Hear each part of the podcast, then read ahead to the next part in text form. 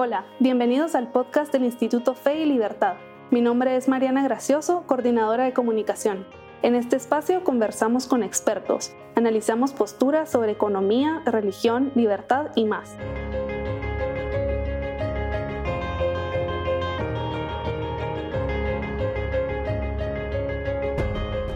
Bienvenidos a un nuevo episodio del podcast Fe y Libertad.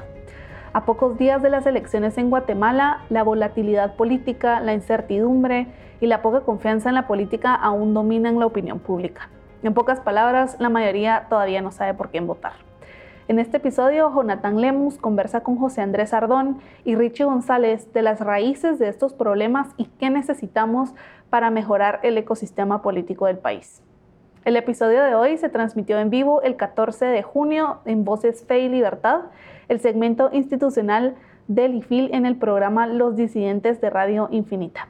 Esperamos que este episodio te guste y te invitamos a que sintonices el segmento Voces Fe y Libertad todos los miércoles de 1 a 1.30 pm en Radio Infinita 100.1 FM. Estamos de regreso aquí en Los Disidentes por Radio Infinita en este miércoles 14 de junio. Nos acompaña en nuestro segmento de Voces Fe y Libertad un colega, eh, un gran politólogo guatemalteco especializado en política comparada, Jonathan Lemos, gran amigo también. Jonathan, bienvenido, saludos, ¿cómo estás? Hola José, ¿qué tal? Qué gusto saludarte. Teníamos ratos de, no compartir. Ratos, ratos de no vernos. ¿Cómo estás? ¿Qué tal todo? ¿Cómo, cómo ves las elecciones? Pues ahí mira que uno no se aburre de, ver eventos en Guatemala. Eh, Súper interesante como siempre, pero también preocupado, ¿no? Porque no, no ha sido un proceso como el que hubiésemos querido que fueran, pero creo que podemos hablar de eso en un ratito.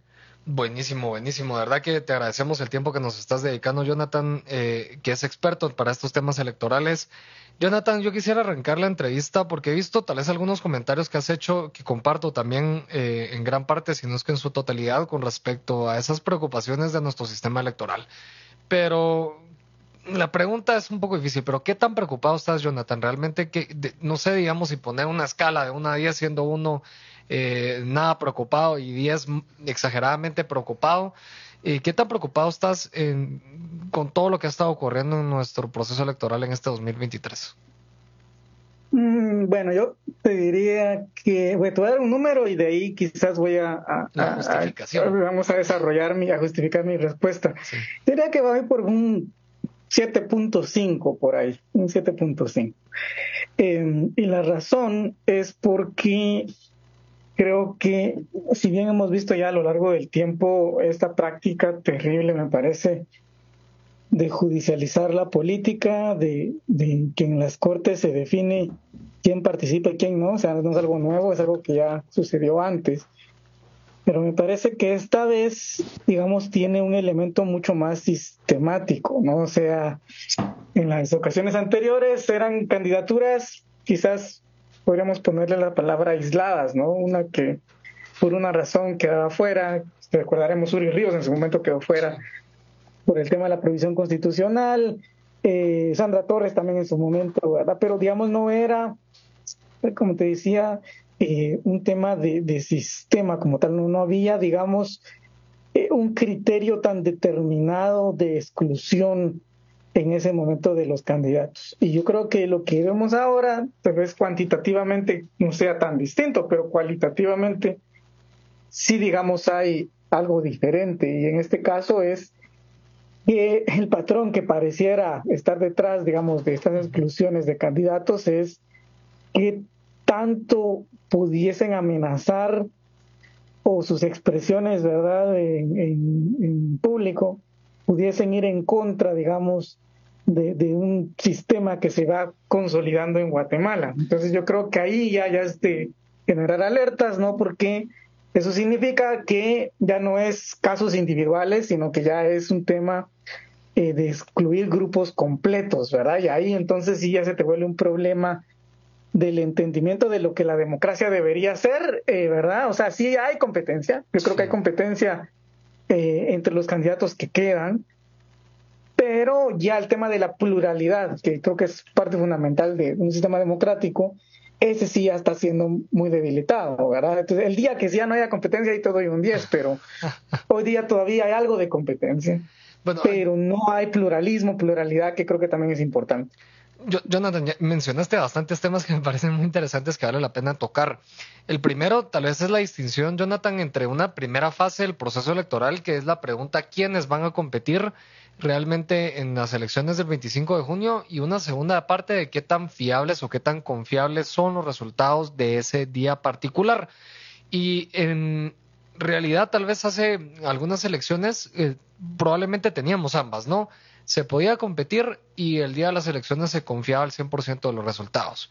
Hemos ido perdiendo algunas partes de ese, digamos, de, ese, de esa totalidad del proceso electoral, siendo, digamos, una alarma lo que tú mencionas ahorita. Esta primera fase en donde eh, quienes quieren pueden competir ya no, ya no está tan clara, ¿no?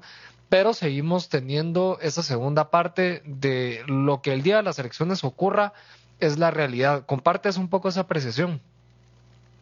Bueno, fíjate que es algo que creo que tenemos que esperar a ver qué pasa el 25. Eh, ya recordarás hace cuatro años que eso sí creo que no tuvo fundamento, pero se levantó la, narrativa de que había fraude. No sé si te recuerdas cuando el tema de, no, no recuerdo exactamente cuál fue el problema específico, pero si no estoy mal era un tema de conteo, que alguien cometió un error ahí de, digitación. Exacto. Y entonces se armó, ¿te acuerdas? Estuvimos en el limbo como unas tres, cuatro días, eh, que había, digamos, mucho revuelo. Y sí, digamos, logró colar un poco más esa idea del fraude. Obviamente hay grupos eh, un poco más en la dirección antisistema que han venido hablando de fraude hace buen rato. Eh, y hoy día, por ejemplo, el otro día estaba escuchando una entrevista de un candidato que creo que va subiendo, que es Vía Corta, y decía, él decía que en hace cuatro años hubo fraude, ¿no? Y que a él le habían robado votos. Entonces yo te digo, yo creo que no está tan claro que vaya a haber una aceptación de resultados como la hemos tenido anteriormente. Yo creo que, que esos llamados, o no llamados, sino alertas de que hay fraude y demás, van a ser más comunes en este 25 de junio eh, van a tener, digamos, un poco más de eco. Eh, ahora, eso es lo que los actores van a decir con respecto a la elección. Ahora, si realmente tenemos un aparato estatal, digamos, que, que tiene, que va a tener como misión cometer un fraude el día del 25, ahí lo veo más difícil, en el sentido de que el sistema, digamos, de supervisión del voto no ha cambiado. Todavía tenemos las juntas electorales, que son, eh, digamos, que, las conforman ciudadanos. Es muy difícil, solo veamos si nos damos la teoría de acción colectiva, ¿verdad? es muy difícil lograr coordinar, digamos, a una cantidad de ciudadanos, muchos de ellos que no están involucrados en tema político, para dirigir, digamos, la elección hacia cierto, hacia cierto resultado. Pero yo sí creo que la parte de narrativa, la parte de discurso, la parte de desacuerdos, especialmente las encuestas también digamos, estamos con la duda de, qué tan certeras son, pero, pero si vemos las encuestas, bueno, tenemos que esperar a ver después de la salida de Pineda, pero la sensación que da es que tenés tres candidatos que no tienen mucha distancia entre sí, o al menos el segundo lugar y el tercero van a estar cerrados. Entonces eso le va a agregar un elemento de complejidad, me parece, a, ese proceso en términos de la confiabilidad del voto. Eh, entonces ahí, digamos, va a haber un, conflicto entre la narrativa y la realidad. Eh, y vamos a tener que esperar. Yo, yo de verdad no, soy muy optimista de que vaya a ser como procesos anteriores que en un par de horas ya teníamos el resultado. A mí, lo que me molesta un poco, Jonathan, es esa poca madurez, creo yo, política que existe al momento de decir las encuestas mienten, pero si aparezco en las encuestas en cuarto o quinto lugar, eh, tal vez sí dicen la verdad. Eh, las elecciones, eh, creemos y confiamos en las elecciones, por eso estamos participando, pero si no quedo primero o segundo lugar, voy a decir que hubo fraude. Entonces, esa, digamos, actitud inmadura de los políticos creo que le está haciendo muchísimo daño a la política. Ya pasó con Pineda, Vía Corta lo ha estado mencionando. Entonces, no se vale, no se vale jugar un juego y después eh, no reconocer los resultados cuando evidentemente no salen necesariamente a tu favor. Entonces, eso creo que es un problema que sí estamos experimentando. Lo que sí es cierto, José, es que o sea, yo no sé, seguro estás en todos esos grupos de WhatsApp que mandan una encuesta casi que diaria, ¿no? Y, digamos, la cantidad de empresas nuevas de encuestas, no, eh, sé, a mí me parece impresionante. Eh, hay un tema ahí, más que también de inmadurez, que estoy de acuerdo contigo, que, hay muchos que, digamos, son muy fluctuantes en su opinión con respecto a esto. También hay un tema de, falta de entendimiento de, la ciencia detrás de las encuestas, ¿verdad? Eh, y digamos el tema de la representatividad de una muestra y todo eso, digamos, es, hay cierta, cierta carencia. en cuanto al poder comprender qué, qué consiste, digamos, en qué consiste una encuesta que tenga cierta seriedad y otra que no. Porque hay encuestas serias, me parece. O sea, no podemos decir que todas las encuestas son malas, pero hay unas que obviamente tú dices, esas las sacaron, digamos, de una muestra de conveniencia y no sabes eh, realmente cómo fue hecha, ¿verdad? Entonces, eso es lo que lo hace complejo, ¿verdad, José? Que no hay un blanco y negro en, en todas estas discusiones.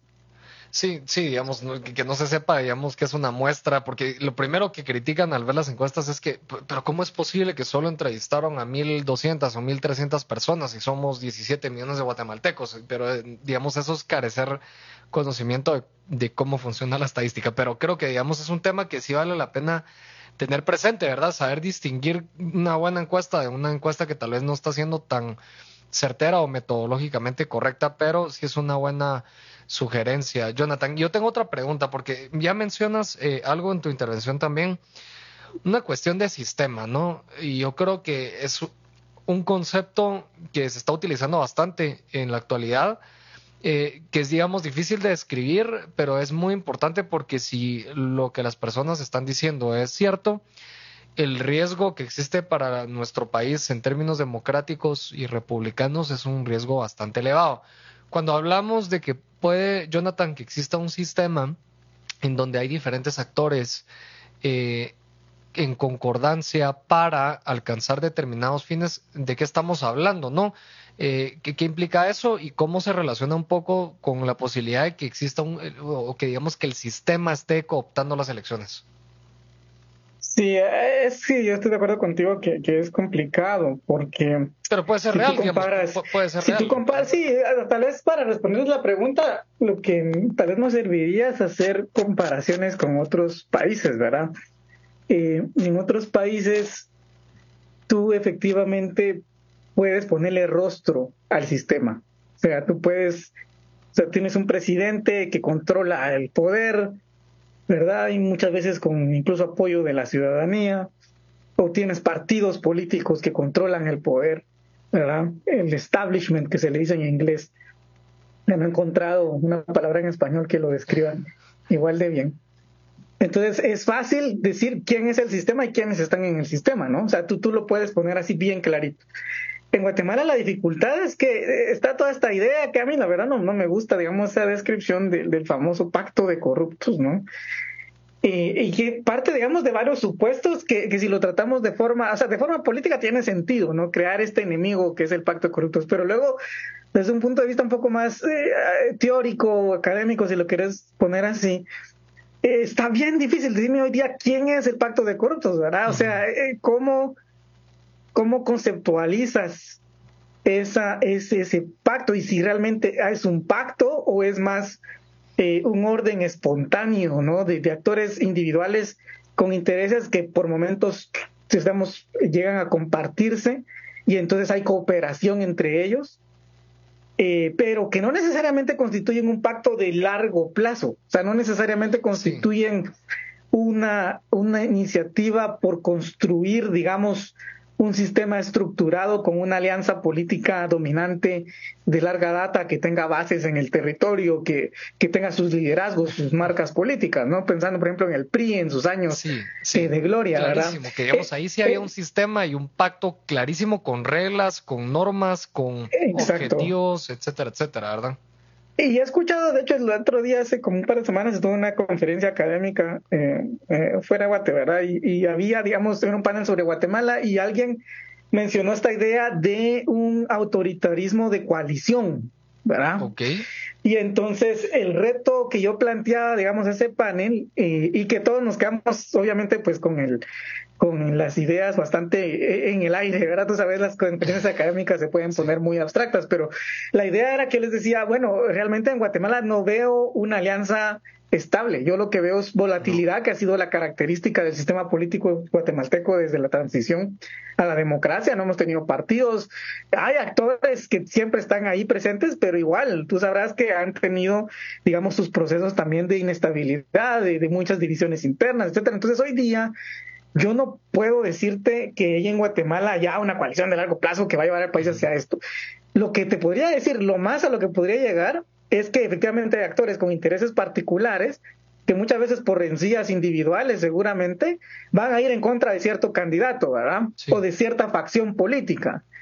Pero eso es más espontaneidad, es un tema de que coinciden, se alinean, ahorita utilizo una palabra, una expresión más coloquial, se alinean los astros, ¿verdad? En contra de un candidato en particular, ya sea Pineda, ya sea Telma Cabrera y demás. Lo que también lo hace complicado, es que al final esos candidatos sí comparten algo en común, y es que sí van en su narrativa al menos en contra de este famoso sistema, ¿no? Entonces, yo creo que vamos a tener que esperar un tiempo para poderlo conceptualizar desde un punto de vista más académico, porque creo que sí hay algo, o sea, yo sí creo que esto no es una democracia como la conocíamos, pero todavía no estamos en la posición de definirlo ya como un autoritarismo competitivo o como un partido hegemónico, o sea, partido hegemónico no, es, no.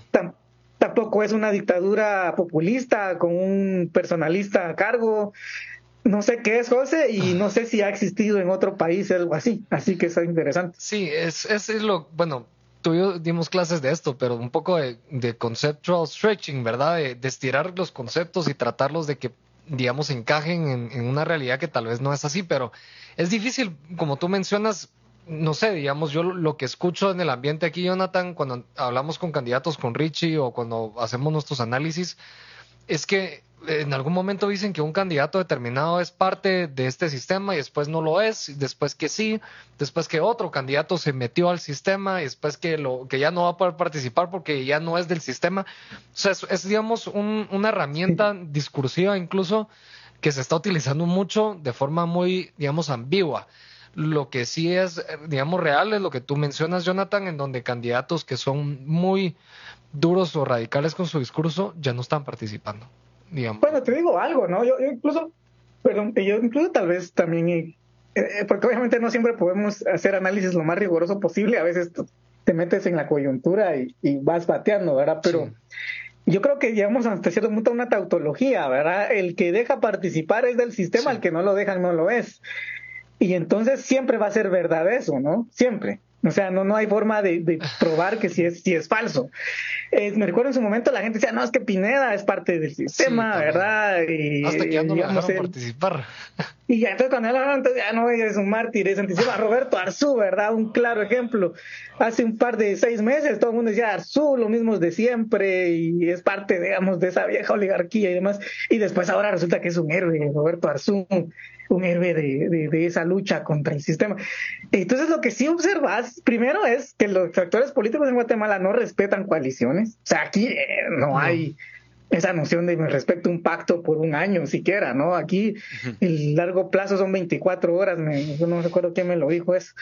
Eh, eh, así es el sistema Chapin y, lo fue también mientras estábamos en una democracia más o menos eh, procedimental, ¿no? Partidos que surgen una vez, luego surgen otros. Eh, tenés demasiada volatilidad, mismo votante, un día votas por uno, otro día votas por otro. Em, lo que te evidencia en general, aparte de la madurez política que nos hace falta, es un tema de educación política también, ¿no? O sea, el tema de formarnos en una corriente programática, filosófica, y ser estables con ello, ¿no? ¿no? estar en el enemigo de mi enemigo es mi amigo, ese tipo de razonamiento que nos lleva a esa volatilidad. Eh, por eso te digo, o sea, Guatemala efectivamente yo creo que ha descendido en índices democráticos, es una democracia en riesgo, pero ¿quién manda en Guatemala? Eso sí no te sabría decir, así con nombres y apellidos, porque hay mucha gente ahí seguro sin que uno ni se entera ni sabe que hoy día toman decisiones es esa volatilidad que mencionas, Jonathan, porque, digamos, las élites, eh, las élites políticas van cambiando cada cuatro años. O sea, la élite política que tenemos ahorita, Jonathan, probablemente no era la misma que hace cuatro años ni hace ocho. O sea, sí va cambiando quiénes son, y, no, y se dicen nombres, ¿verdad? Roxana Valdetti era la que estaba detrás del poder en el PP, pero ella, pues, evidentemente no terminó. Después, durante la época de Jimmy era alguien más, durante la época ahorita de Matías alguien más, y probablemente el otro año vamos a estar hablando de alguien más.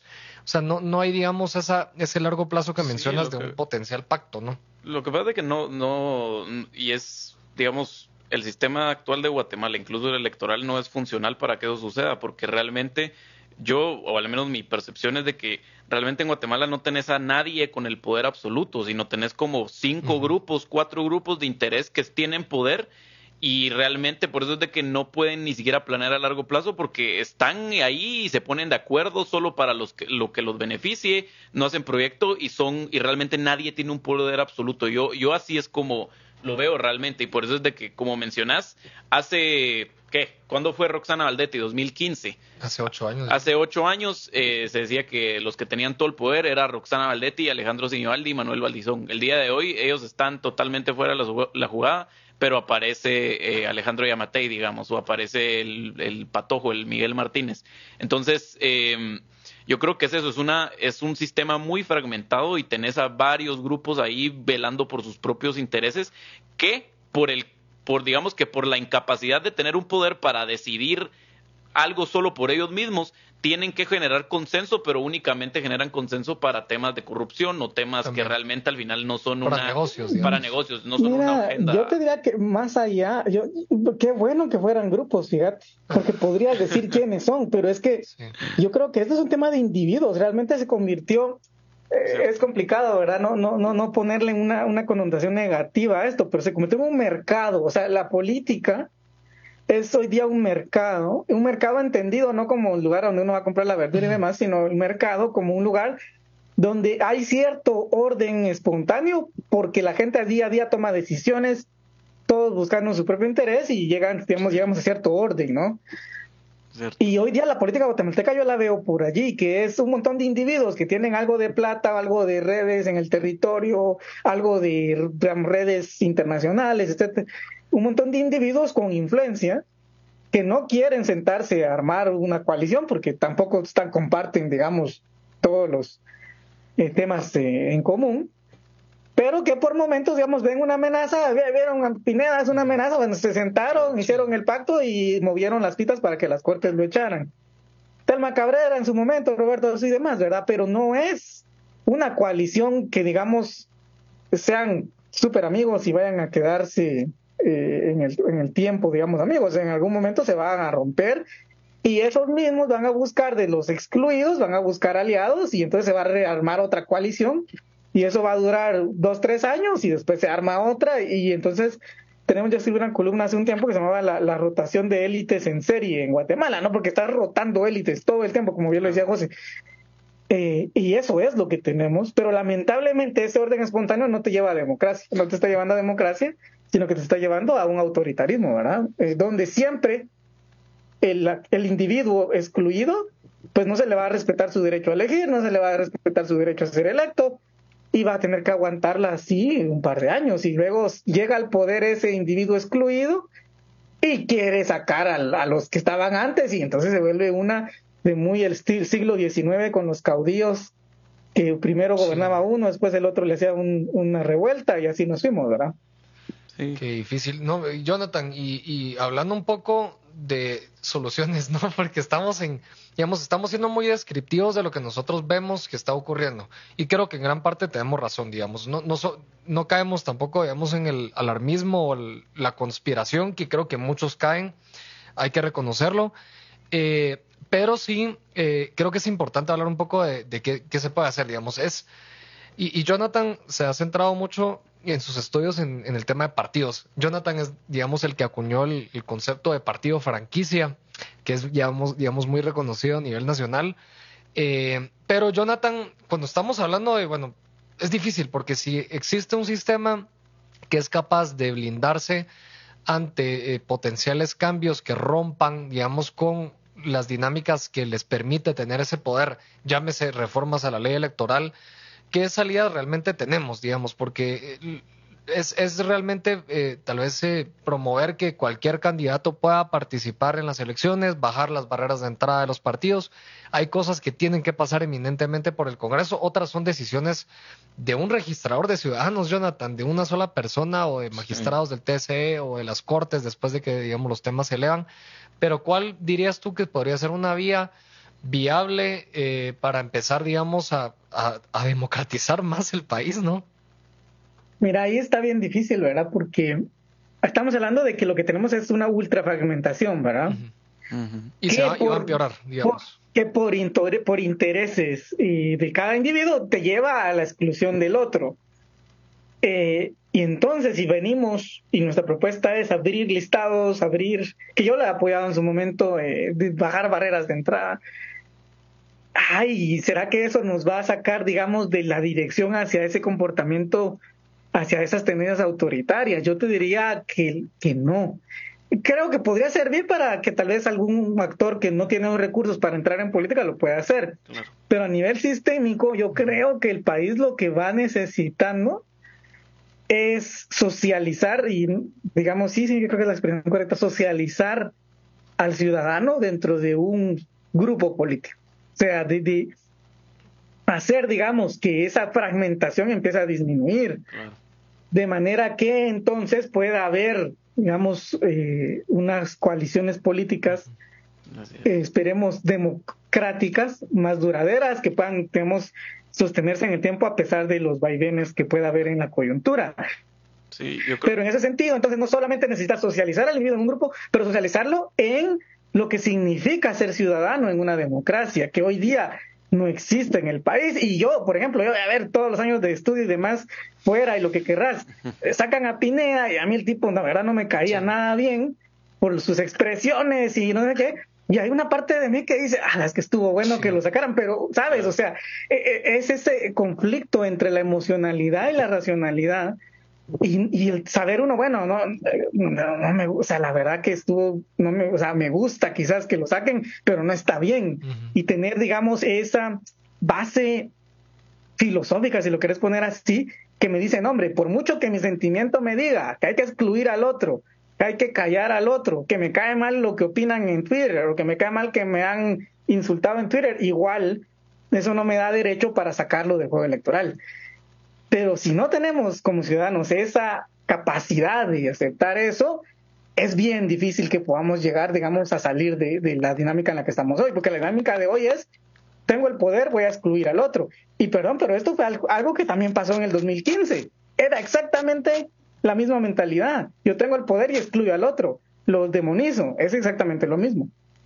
Sí, sí. Es, eh, es, complicado, pero justo, en, digamos, respondiendo un poco también a lo que a lo que dijo José, yo creo que la vez pasada, al menos desde una solución que suena muy simple y pues obviamente no, bueno, realmente no es una solución porque no es una eh, digamos, reestructuración de fondos, sino estábamos hablando del tema de que incitar a la gente a que votaran en línea, al menos por los diputados, que votaran por la misma bancada en el, en el listado distrital y en el listado nacional, porque como mencionas, yo creo que la, esa fragmentación que hay, eh, por ejemplo, en el Congreso de la República, es que es terrible porque no, no se ponen de acuerdo en nada. Este Congreso va a ser exactamente igual o peor, creo yo. Van a haber como 12, 15 bancadas en el Congreso de la República es una ridiculez. tal vez. No, y es que es que es ridículo y, es y vuelvo a lo que yo mencionaba. Yo creo que el, problema ahí es de que imagínate, vos tenés una bancada de dos diputados dentro del Congreso de la República. No tenés el poder para presentar. o sea, no sos no, nada. No sos nada, pero ¿sabes qué sí puede ser? Puede ser un voto funcional a una iniciativa o algún negocio de corrupción o algo así. Ahí sí sos, ahí sí sos funcional. Ese es el único poder que tener realmente. Participar en cosas que no están, digamos, eh, que no están relacionadas pues a un buen trabajo legislativo o alguna propuesta de ley interesante, porque no, simplemente no podés. O sea, es que es, es bien complicado. De, verdad parece una, una paradoja. O sea, tenés poder, pero no tenés. O sea, realmente. Y es carísimo aparte, ¿no? Tener tanto individuo es una inflación del precio de la gobernabilidad. Entonces eso te, también te trae más corrupción y eso te trae más descontento y el descontento también te trae más alejamiento del ciudadano de la política y eso es lo que alimenta aún más esa fragmentación, o sea, es un círculo como un cáncer del que no se puede salir. Con Richie lo hemos mencionado, yo, digamos, yo sé que implica cierto riesgo, Jonathan, pero lo hemos dicho, yo creo que hay que en estos espacios pedirle a la gente que vote en línea, Jonathan. Yo sé que, digamos, implica ciertos riesgos y parte de la premisa que ya tenemos suficiente, no sé, materia electoral en los partidos como para que uno pueda elegir un solo proyecto. Pero yo creo que hacia ahí, digamos, entiendo yo que iba también tu comentario anterior, de que algún partido o algunos partidos logren volver a centralizar ese voto que se ha descentralizado precisamente porque no han sido o no han cumplido con las expectativas de la población.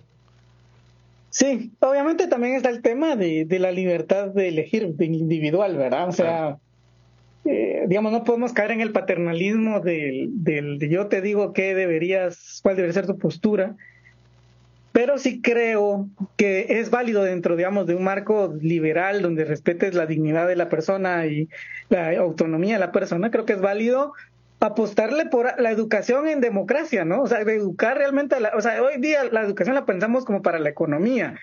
Y eso es un error enorme. La educación no solo es para tener un trabajo, la educación tiene que formarte en lo que constituye ser humano, lo que constituye ser un ente político, la responsabilidad que eso conlleva y sobre todo si digamos es una nación cristiana, por ejemplo, ¿no? El cristianismo eh, te da esa noción de, ser tolerante con el otro, no no puedes demonizar al otro no puedes, sabes, utilizar el poder del Estado para eh, castigar al otro. O sea, tiene que haber, digamos, una, yo creo que una renovación, digamos, de, del espíritu público del país.